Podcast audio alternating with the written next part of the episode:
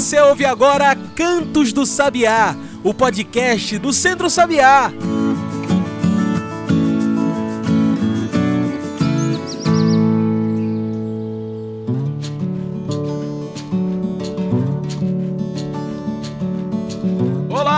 Todos e todas que nos ouvem agora pelo Spotify e demais plataformas. Eu sou João Lucas, comunicador do Centro Sabiá, e está começando agora o Cantos do Sabiá, o nosso podcast semanal sobre o campo, a cidade e o mundo.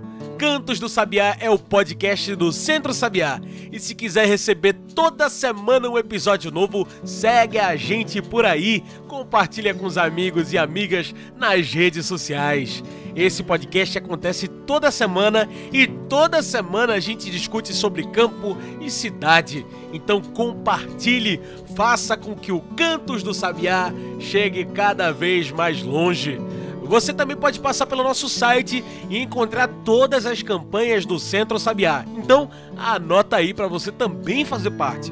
www.centrosabiá.org.br. Tudo junto e sem acento. Instagram e Twitter, procure por Centro Sabiá. E olha, falando em campanhas, a gente já abre esse programa falando sobre a nossa campanha do Centro Sabiá contra as queimadas. Todos os anos o fogo rouba grande parte dos nossos biomas e muitas vezes o foco de incêndio é intencional e evitável. O fogo, utilizado como prática de manejo agrícola, sai do controle e reduz às cinzas tudo que encontra pela frente.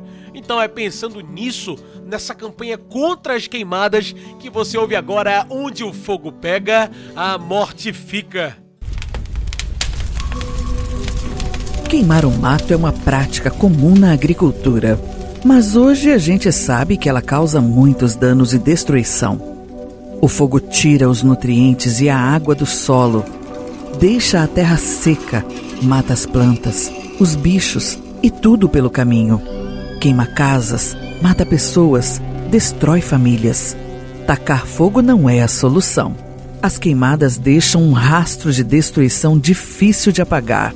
Onde o fogo pega, a morte fica. Uma campanha do Centro Sabiá.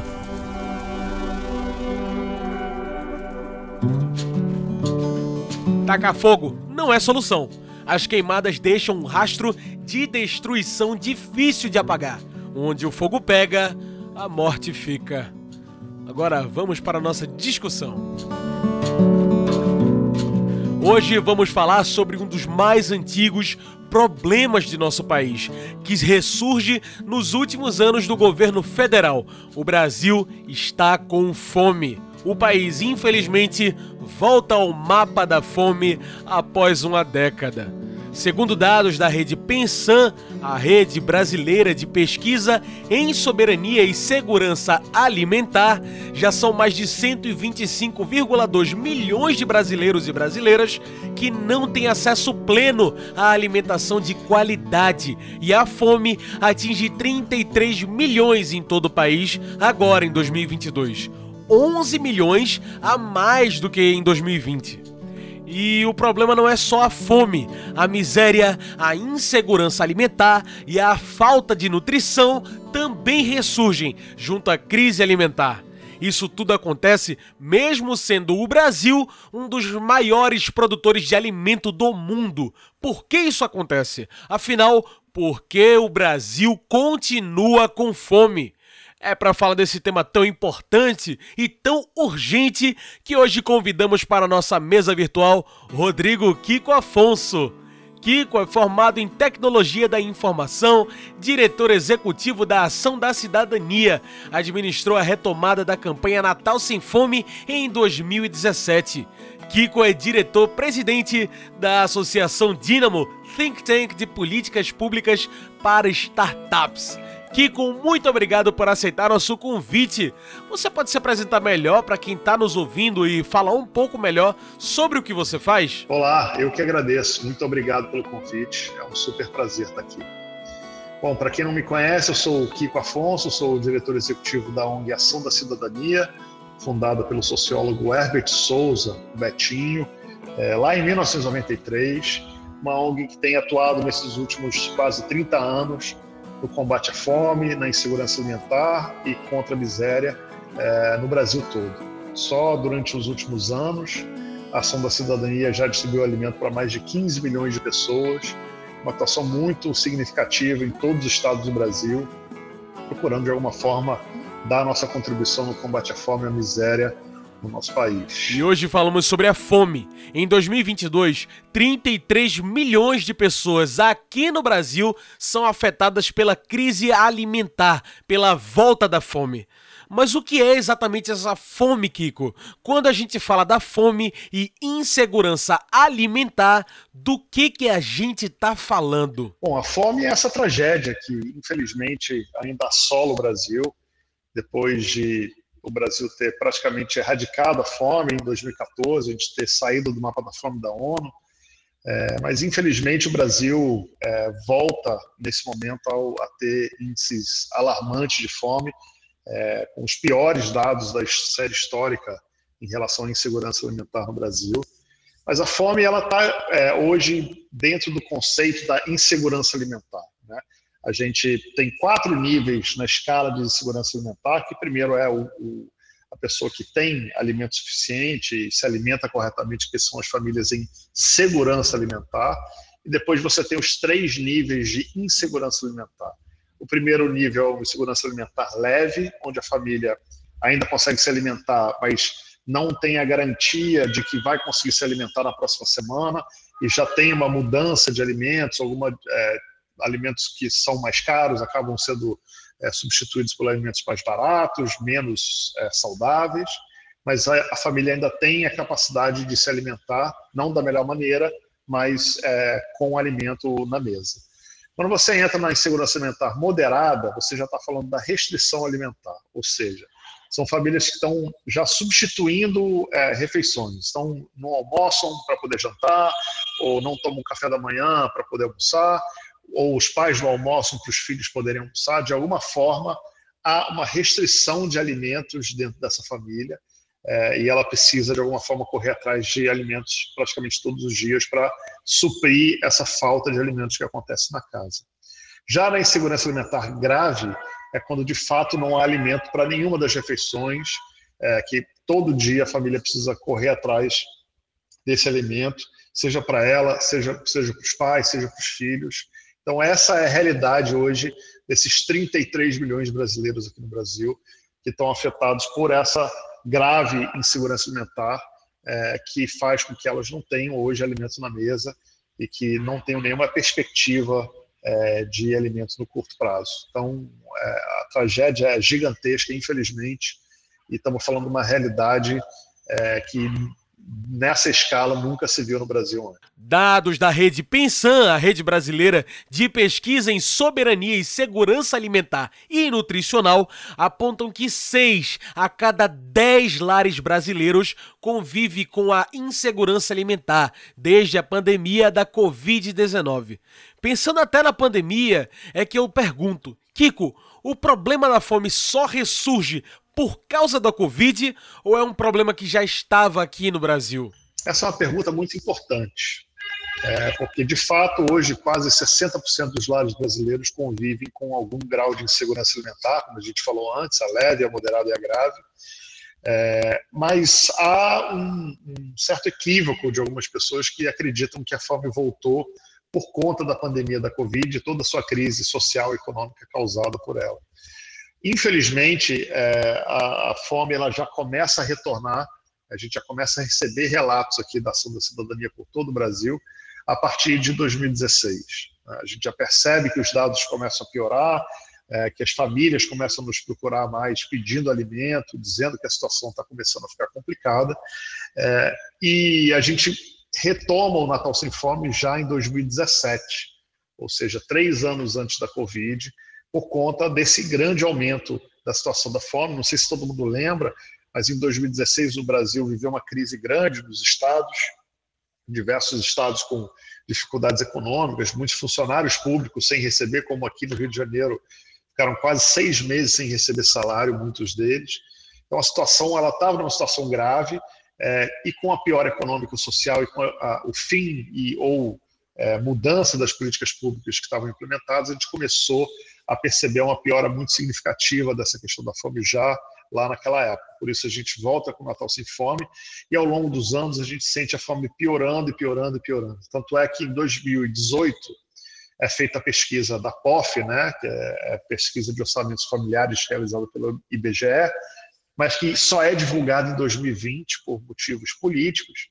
É, e essa pesquisa mostra que em 2018 o Brasil já tinha é, saído de uma fome é, de, de, ter mais ou menos 4 milhões de pessoas em situação de fome, quando a gente sai do mapa da fome da ONU em 2014, para chegar a 9 milhões de pessoas em situação de fome. Ou seja, a gente mais do que dobra nesses quatro anos da situação da fome. E isso a gente percebe claramente que esse aumento era um aumento que já estava, continuava não crescendo. Tanto é que a gente é, chegou a dados muito piores no início da Covid, a gente sai de 9 milhões em 2018, dois anos antes da Covid, para chegar a 19 milhões em 2020, ainda no primeiro ano da Covid, ainda sem um impacto muito significativo na economia, porque estava no começo desse processo, é, e chegar agora nesse ano com 33 milhões de pessoas. Então, é, esse processo não é por conta da Covid exclusivamente, claro que a Covid e todo o processo econômico, social é, derivado da crise da Covid acelera um processo, mas um processo que já vinha ocorrendo justamente por uma mudança é, dos rumos das políticas públicas do Brasil em relação à questão da segurança alimentar e da assistência social que apoiava milhões e milhões de famílias. Né? Acho que a causa é, não é da Covid, mas ela é, obviamente,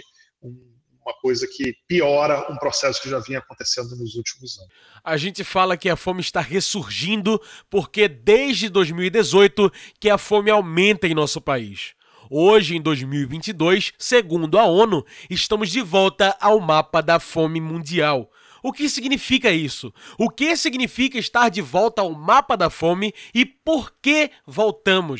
Bom, em 2014 a gente tinha saído do mapa da fome da ONU, que era ter menos de 5% da população brasileira em segurança alimentar grave. Né?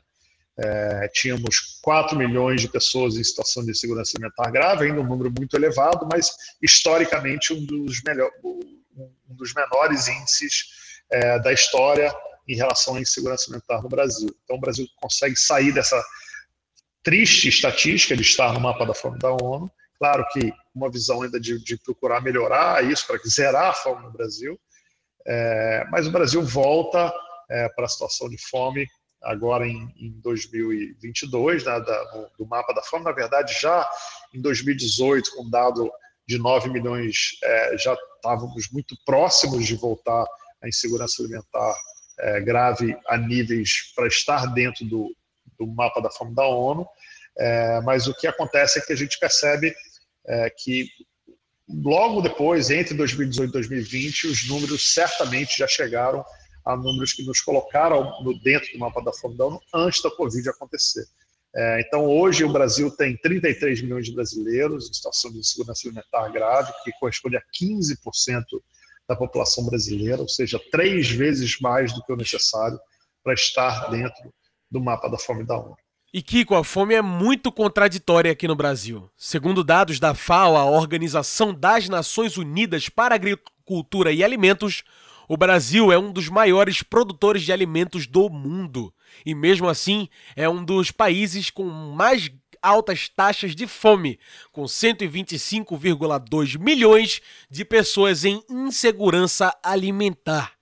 Por que, apesar de produzir tanto, o Brasil passa fome? O que há por trás dessa produção? Esse é um dado que é absolutamente surreal. Né? Num país que hoje é um dos maiores, se não o maior produtor de alimentos do mundo, é, você tem um dado de 125 milhões de brasileiros em algum grau de insegurança alimentar. É, Para quem tem um olhar é, superficial do tema, é, a, essa, essa compreensão ela é muito difícil de entender. Né? Por que, que é, se produz tanto alimento e as populações na ponta acabam não tendo o que comer. Né? Mas quando você se aprofunda no tema e começa a entender um pouco como funciona, na verdade, essa produção de alimentos no Brasil, você começa a perceber, inclusive, como de 2016 para cá, isso é parte do problema da insegurança alimentar que o Brasil vive.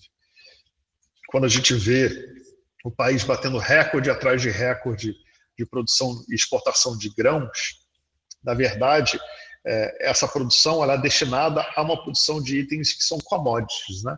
Estamos falando de soja, estamos falando de milho, estamos falando de cana-de-açúcar, itens que não necessariamente compõem a alimentação do dia a dia da população brasileira. É, muitas dessas, desses itens são é, produzidos para alimentação animal é, ou para é, criação de alimentos ultraprocessados ou para é, combustível. Né? Então, o, o, no fim do dia, toda essa grande produção de alimentos, ela é feita muito focada na exportação, ou seja, não fica no Brasil, porque o grande agronegócio produz para quem paga mais, não, é, não produz para o povo brasileiro, produz para quem paga mais. Lembrando que são grandes corporações, muitas delas é, empresas é, investidas de fundos internacionais, ou seja, elas não têm nenhum, nenhuma espécie de obrigação ou compromisso com a alimentação do povo brasileiro. Então, é, o que tem acontecido aqui, desde 2016 para cá, o governo mudou completamente sua visão em relação à produção de alimentos no Brasil, focando muito mais nos alimentos comoditizados, é, no apoio aos grandes agro, ao grande agronegócio exportador, em detrimento do pequeno produtor e do médio produtor que produz o alimento que chega na nossa mesa. Né? É, todo alimento que chega na nossa mesa, 70% disso vem do pequeno e médio produtor. Né? E esses, infelizmente, têm sofrido nos últimos anos com políticas que têm colocado eles à mercê do grande agronegócio. É, tanto crédito quanto apoio técnico e uma série de outras legislações de aquisição de alimentos desses pequenos e médios produtores foram sendo desestruturados ao longo dos últimos anos, fazendo com que o grande agronegócio é, usasse o mesmo crédito que não era oferecido para o pequeno produtor, mas era oferecido para eles, para adquirir as terras desses pequenos produtores, para produzir é, cada vez mais alimentos para exportação e com uma série de afrouxamento das legislações ambientais e de segurança alimentar, tanto na questão de desmatamento quanto na questão é, dos agrotóxicos do país. Então, o que se viu ao longo dos últimos anos é, foi um foco do país em apoio ao grande negócio, ao agronegócio exportador. E a, a, segurança alimentar, a visão de Estado né, de um país que olha para sua população, deveria ter um olhar em relação à produção de alimentos que são consumidos dentro do país. Quando a gente é, olhou, você olha os últimos anos as políticas públicas que foram destruídas, grande parte delas é responsável pelo fato do alimento ter subido o que subiu, pela falta dos alimentos, e isso também fazer com que os alimentos subam de preço, né? e pela falta de estratégia em produção de alimentos para a nossa população. Então, o Estado, ao invés de exercer o seu papel de pensar pela população e trabalhar a produção do alimento para beneficiar nós, que somos a população brasileira, que pagamos impostos, estamos aqui votando nos líderes e tudo mais, essa, essas últimas duas legislaturas, né, desde 2016 para cá, optaram por beneficiar exclusivamente o negócio, entendendo numa visão de que o agronegócio é o grande motor da economia, coisa que, infelizmente, é, não condiz com a realidade. Né? O, a indústria, a, o setor de serviços no Brasil geram muito mais empregos, muito mais impostos, muito mais é, recursos para o povo brasileiro do que a exportação. A grande verdade é que o agronegócio exportador gera é, basicamente a nossa balança comercial positiva, porque como ela exporta muito, ela acaba subindo a nossa balança comercial e deixando ela no positivo. Então essa é a preocupação do governo, basicamente tem sido essa, olhar o agronegócio como motor de é, deixar a nossa balança comercial positiva, em vez de beneficiar a produção de alimentos saudáveis, apoiar a, a, a, produção agroecológica de alimentos e uma série de coisas que são super importantes para a compreensão de uma estrutura de segurança alimentar de um país. É, não, não, sabemos se é só ignorância ou se é má fé mesmo, mas a grande verdade é que esses últimos anos foram anos em que é, se olhou apenas para o negócio e se esqueceu da população brasileira e se fez do do, da produção de alimentos, da segurança alimentar, algo totalmente secundário, e a resposta para isso tudo é a fome, a pior fome da história do Brasil. Perfeito. Bem, agora a gente vai fazer uma pequena pausa. Fica aí que a gente já continua essa conversa aqui com Kiko. Essa semana a gente está falando sobre a fome no Brasil. Afinal, por que o Brasil continua com fome? Agora a gente ouve a reprise do Papo Raiz, quadro opinativo do Centro Sabiá. Fica aí que a gente volta já já.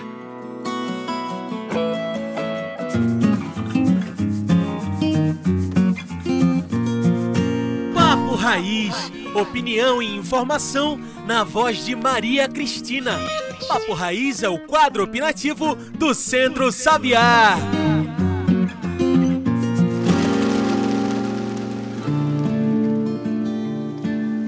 Ouvintes! Está começando o Papo Raiz, o quadro opinativo do Centro Sabiá. Eu sou Maria Cristina Aureliano, coordenadora técnico-pedagógica do Centro Sabiá. Semana passada foi divulgada uma pesquisa sobre o aumento da fome no Brasil. Essa pesquisa é o, é o resultado do Inquérito Nacional sobre Insegurança Alimentar, realizado pela Rede Pensan, que é a rede brasileira de pesquisa em soberania e segurança alimentar e nutricional. A pesquisa mostrou um aumento crescente das pessoas em situação de fome. A pandemia, sem dúvida, agravou essa situação, mas a volta da fome do Brasil, é preciso dizer, tem outras origens. É importante lembrar que em 2014 o Brasil saiu do mapa da fome da ONU, quando menos de 5% da população, cerca de 9 milhões de pessoas, estavam em situação de insegurança alimentar grave. Em 2017, os dados da pesquisa sobre orçamento familiar do IBGE já apontavam para um aumento no número de famílias em situação de insegurança alimentar. No inquérito nacional, que foi realizado no final de 2020, já durante a pandemia, eram 19,1 milhões de pessoas convivendo com a fome. E em 2022, esse número pulou para 31,1 milhões de brasileiros nessa situação. Houve um aumento de 14 milhões de pessoas em um ano. Isso é um retrocesso histórico. E essa pesquisa mostrou que a fome tem lugar, cor e sexo. Ela é mais grave nas regiões norte e nordeste do país e nas áreas rurais. As famílias chefiadas por mulheres negras e pardas são as mais afetadas e também aqueles lares com crianças com menos de 10 anos, o que é muito grave. Uma criança nessa situação, sem uma alimentação adequada, vai ter problemas no seu desenvolvimento físico e intelectual e são questões que vão acompanhá-la durante toda a vida. O acesso à água também impacta na insegurança alimentar. 41,3% dos lares com restrição de acesso à água no Nordeste estão em situação de insegurança alimentar. Mas essa situação toda que a gente está vivendo, ela não aconteceu por acaso. Tivemos um processo de desmantelamento das políticas de segurança alimentar. O CONSEA foi extinto logo no início do governo Bolsonaro, né, que é o Conselho Nacional de Segurança Alimentar e Nutricional, e fazia toda a gestão das políticas de segurança alimentar no país.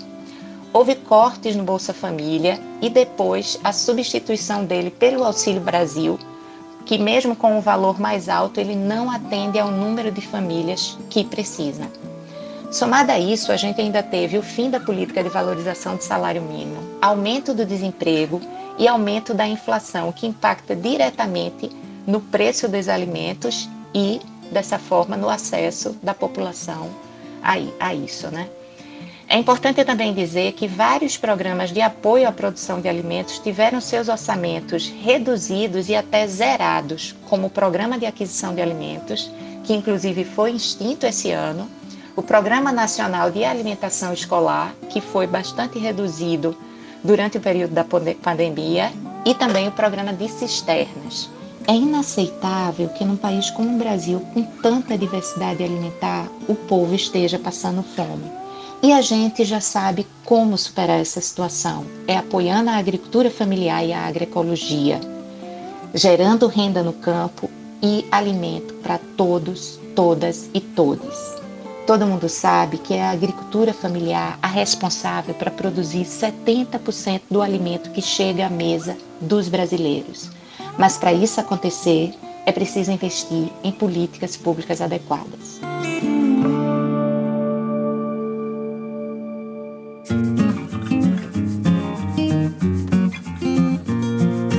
Você ouviu o Papo Raiz, opinião e informação na voz de Maria Cristina. Papo Raiz é uma produção do Centro Sabiá.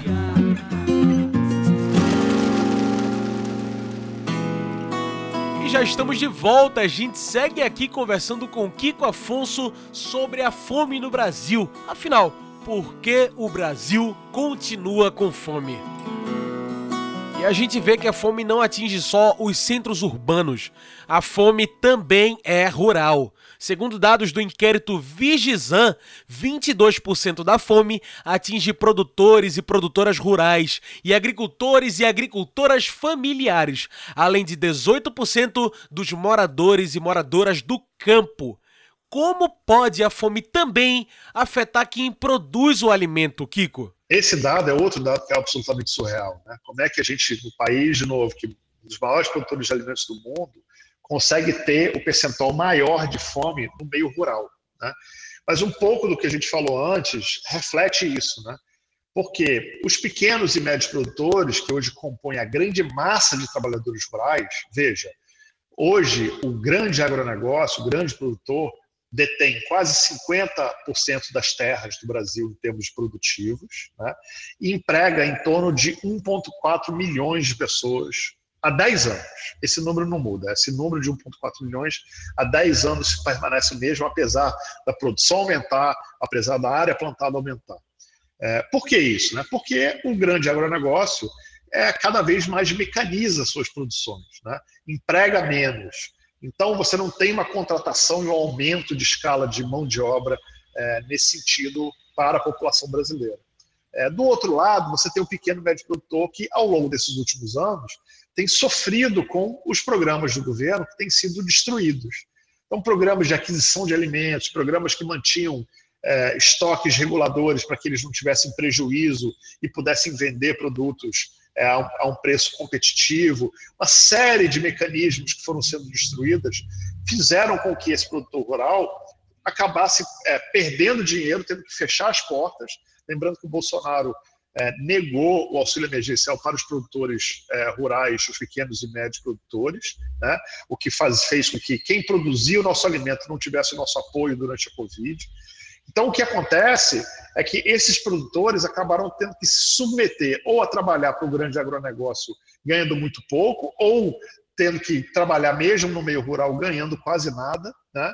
É, e vendo seus negócios quebrarem, seus negócios familiares quebrarem. Então, é, é muito claro quando a gente percebe que é, o, a área rural sofreu muito mais com esse empobrecimento por conta dessa política. E fez com que esses, esses produtores acabassem migrando para cidades grandes. Né? Então, isso incha também as cidades grandes, com pessoas que trabalharam a vida inteira no campo e chegam na cidade grande sem nenhuma perspectiva de trabalho, sem nenhum conhecimento técnico para os empregos que são oferecidos, acabam tendo que aceitar subempregos na cidade grande, é, gerando a desigualdade, aumentando essa desigualdade e a pobreza é, nos centros urbanos. Então, essa falta de planejamento da segurança alimentar, da produção de alimento e da visão do meio rural também contribuiu é, para um enorme aumento da insegurança alimentar no país. E, obviamente, fragilizados do jeito que ficaram, o grande agronegócio acaba cooptando esses pequenos produtores para produzir alimentos para eles a preços muito menores, porque é quase uma terceirização, às vezes uma quarteirização da produção do alimento, e obviamente que quem sofre nesse momento é o mais fraco da cadeia. Né? E será que temos uma perspectiva de melhora? Como você vê hoje o Brasil se levantando dessa situação de fome e insegurança alimentar e nutricional? A gente não vê uma perspectiva de melhora no curto prazo como ação da cidadania. É, é preciso que haja uma mudança radical nas políticas públicas, porque é, é preciso que as pessoas compreendam a extrema pobreza, a fome, não é a sociedade civil, não é o setor privado que vai dar a solução. Quem vai dar a solução é a política pública do governo, porque é isso que tem escala e poder de fogo para conseguir fazer ações na escala necessária que é preciso fazer. Tá? Então, é, a gente olha para um ano eleitoral onde nada vai ser feito, não há, não há previsão legal, inclusive, para que as coisas sejam feitas, apesar do governo ter conseguido é, decretar estado de emergência no momento que nenhum país do mundo está em estado de emergência por conta da Covid, para criar o Auxílio Brasil é, de última hora, coisa que deveria ter feito ao longo dos últimos anos e não fez. É, então, o fato é que a gente precisa ter uma visão ampla é, de política pública ligada à assistência social para conseguir fazer uma ação imediata de redução da pobreza e da fome. E para isso, o imediato, curtíssimo prazo é transferência de renda em larga escala. Não um programa como o Auxílio Brasil, que piora o que era o Bolsa Família, é, tira uma série de condicionantes essenciais para o futuro do Brasil e das famílias, é, e cria um programa horizontal que não tem nenhum tipo de diferenciação entre as famílias.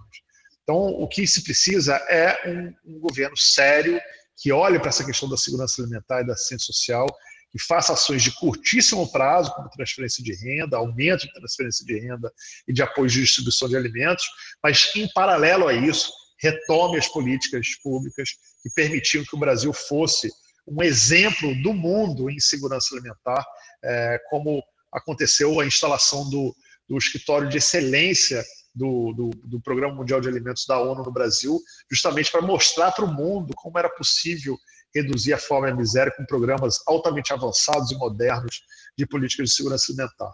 Então, mesmo que isso mude a partir do ano que vem, que, que se implemente todas as políticas novamente, que se faça um programa de transferência de renda de curto prazo, você vai demorar ainda um a dois anos para conseguir quebrar esse ciclo vicioso da, da, da, extrema pobreza e da fome, para que a gente volte a ter um processo de melhora é, definitiva nos indicadores da fome é, para o futuro do país. Muito bem. Depois de tanto papo, nos resta meter o bico na discussão. Por isso eu trago o nosso quadro Mete o Bico. É o quadro do podcast onde o convidado e a convidada trazem seus pontos finais e metem o bico na discussão. Bora lá! Kiko, hoje a fome atinge o Brasil de absolutamente todos os lados campo e cidade, agricultores e cidadãos e cidadãs da cidade, na pandemia ou fora dela. O Brasil permanece sem alimentação saudável, sem segurança alimentar. Pensando em tudo isso é que eu pergunto: por que o Brasil continua com fome? Mete o bico. Bom, o Brasil continua com fome porque é um desejo que o Brasil continue com fome. Para mim, não há a menor dúvida, a fome é uma decisão política. A fome não é uma causa da natureza. A fome não é algo causado por um desastre natural, por uma tragédia. A fome é causada por uma decisão política. O Brasil decidiu que é aceitável ter fome no país. É, a partir do momento que a gente compreender que a fome é inaceitável, é, de novo, né, porque já se compreendeu isso, já se conseguiu construir um país que praticamente eliminou a fome no Brasil, é, a partir desse momento você consegue construir é, um país que não deixa é, as pessoas na situação que estão hoje. Né? É, se a gente compreender que as nossas decisões políticas, que a cobrança dos governos em relação a isso é muito importante, é, a gente talvez consiga fazer uma transformação do país para melhor é, e pensando em quem mais precisa. Infelizmente, nos últimos anos, a gente não viveu isso a gente vive uma tragédia na área da segurança alimentar, é, da, da, área social em geral do país, e a gente precisa de fato é, olhar para o país, olhar para a população mais carente com prioridade, não olhar é, para os grandes empresários, o grande agronegócio como prioridade do país. É, não que a gente ache que esses não devam ter apoio, não devam ter respeito em relação ao que eles fazem, mas é importante apoiar de fato quem precisa ser apoiado, não é, grupos que já são é, milionários e que têm é, recursos suficiente, suficientes para gerirem seus negócios. A gente precisa apoiar quem precisa de apoio, o Estado precisa agir de forma muito forte em relação a apoiar é, pequenos produtores, médios produtores, a população mais carente, empreendedores, é, para que eles possam, de alguma forma, sair da tragédia que a gente vive hoje nos últimos seis anos.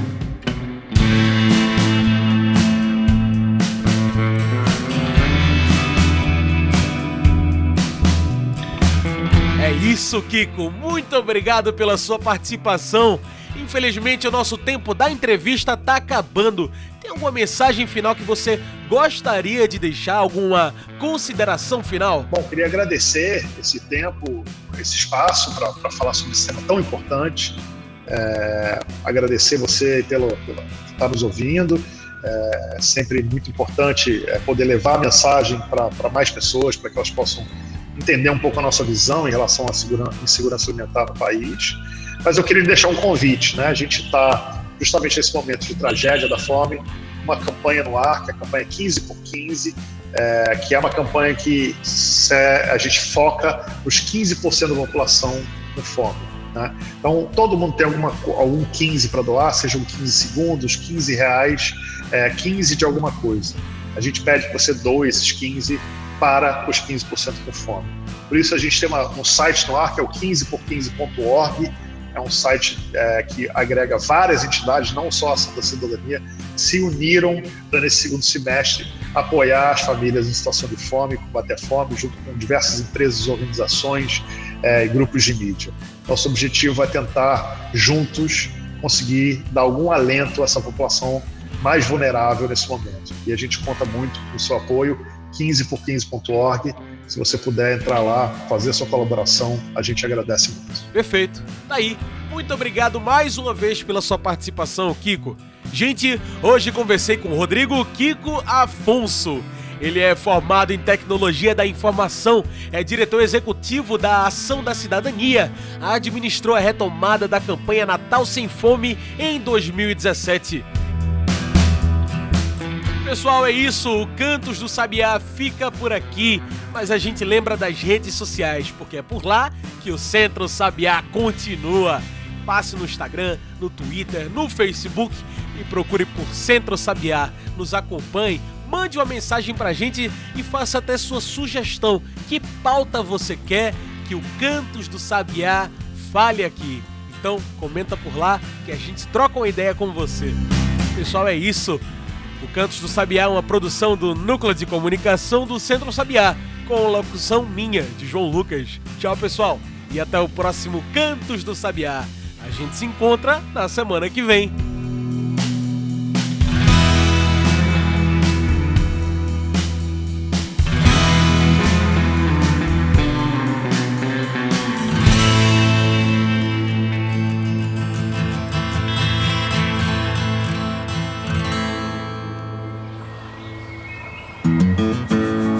Você ouviu Cantos do Sabiá. Cantos do Sabiá é o podcast do Centro Sabiá.